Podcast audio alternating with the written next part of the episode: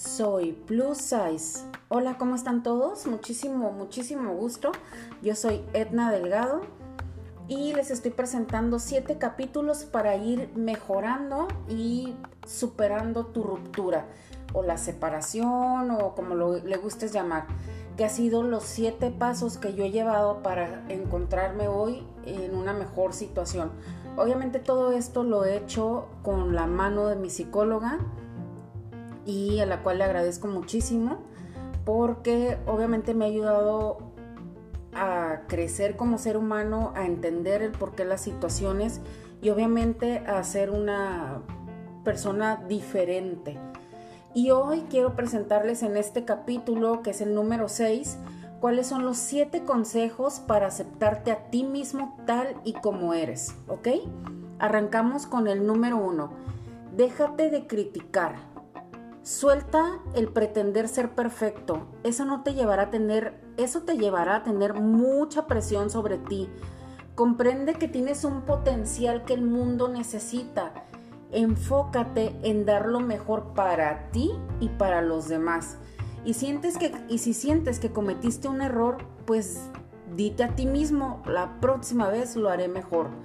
Eso es súper importante, dejarse de criticar porque es bien canijo estar todos los días diciendo, ay no manches, no la regaste, no puedo creerlo, te tuvo que haber pasado esto, debiste haber dicho esto, no. O sea, para empezar, somos seres humanos, cometemos equivocaciones y a veces no andamos al 100. Y cuando no andamos al 100, creo que también tenemos esa parte de poder decir, híjole, espero que la próxima vez me salga así tal cual lo esperamos y lo haré lo mejor que pueda. Pero aquí tiene que partir de ti, porque si tú no te dejas de criticar, créeme que el resto de la gente lo seguirá haciendo todos los días y sí es muy cansado. Entonces, ese es el primer consejo para que te aceptes tal y como eres. El número dos, deja de creerte películas de terror en tu cabeza. Este me super mega encantó porque tiene toda la razón. Tus pensamientos crean tu realidad. Acepta que tienes esos pensamientos, pero esta vez le vas a cambiar la tónica. Cuando te des cuenta de esos pensamientos negativos o las palabras negativos, cámbialos a positivo. A mí este ejercicio fue uno de mis favoritos porque me decía mi psicóloga, Erna, de ti depende ver el vaso medio lleno o ver el vaso medio vacío. Si lo vemos medio vacío, pues va a pasar esto, esto, esto y el otro. Pero si lo ves medio lleno, agradece, agradece y agradece. Entonces, de verdad, cáchate de volada porque la mente es bien canija y puede jugar contigo. Y de verdad, obviamente cada tres segundos te pueden estar cayendo pensamientos negativos o palabras negativas como no puedo creerlo, es que tú la regaste, tú esto, tú el otro. Y, dejamos de, de ver las cosas con objetividad. Entonces, de verdad, deja de crearte películas de terror en tu cabeza que no existen.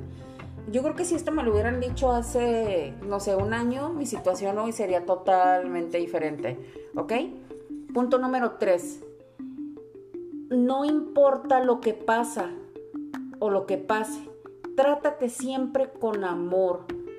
Sé dulce, sé cariñoso contigo, estás aprendiendo, sé paciente contigo. Todos cometemos errores, pero esto es lo que miramos, o sea, esto depende de cómo lo veas tú, como si fuera una oportunidad para aprender y para avanzar.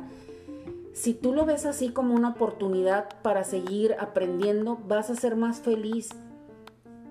De verdad, sí somos muy difíciles nosotros mismos con nosotros mismos. Tendemos a, ser hasta inclusive crueles, así como, ay, no sé, inclusive mencionarte palabras antisonantes a ti mismo, ¿no?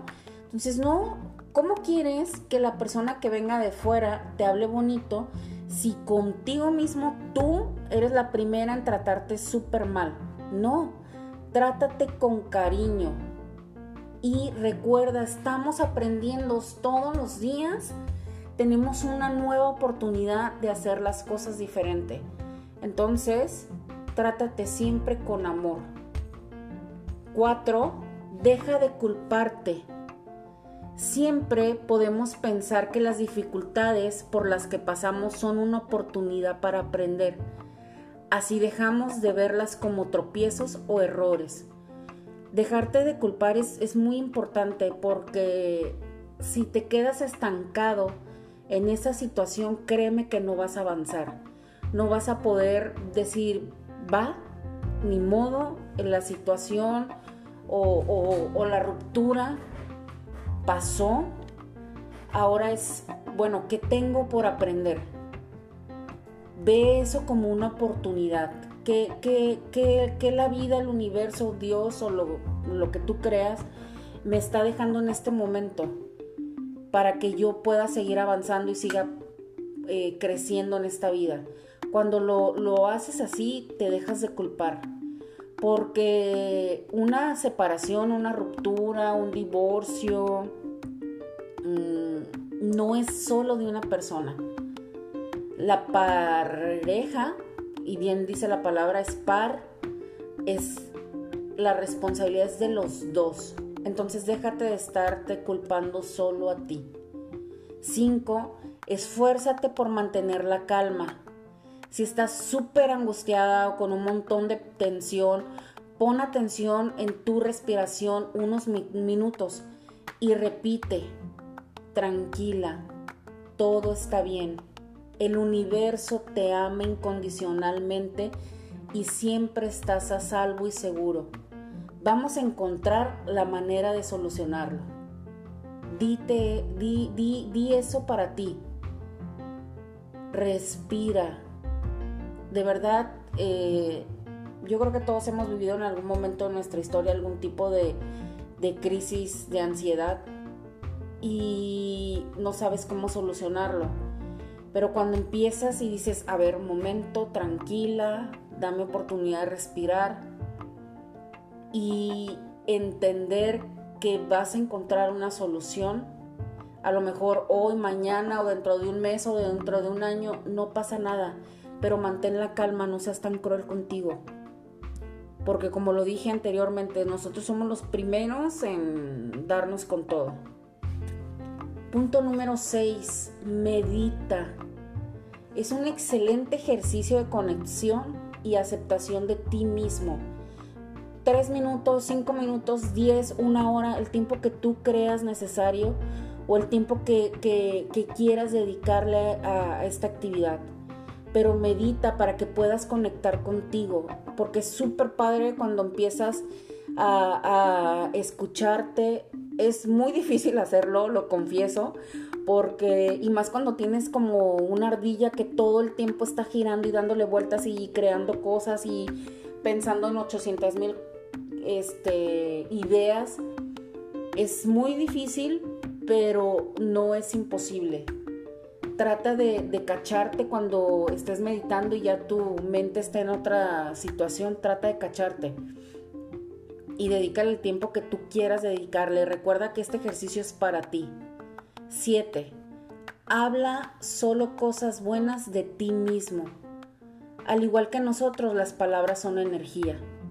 Por ese motivo, lo que decimos tiene un efecto muy real en nosotros en las personas que nos rodean, así que habla bien de ti siempre.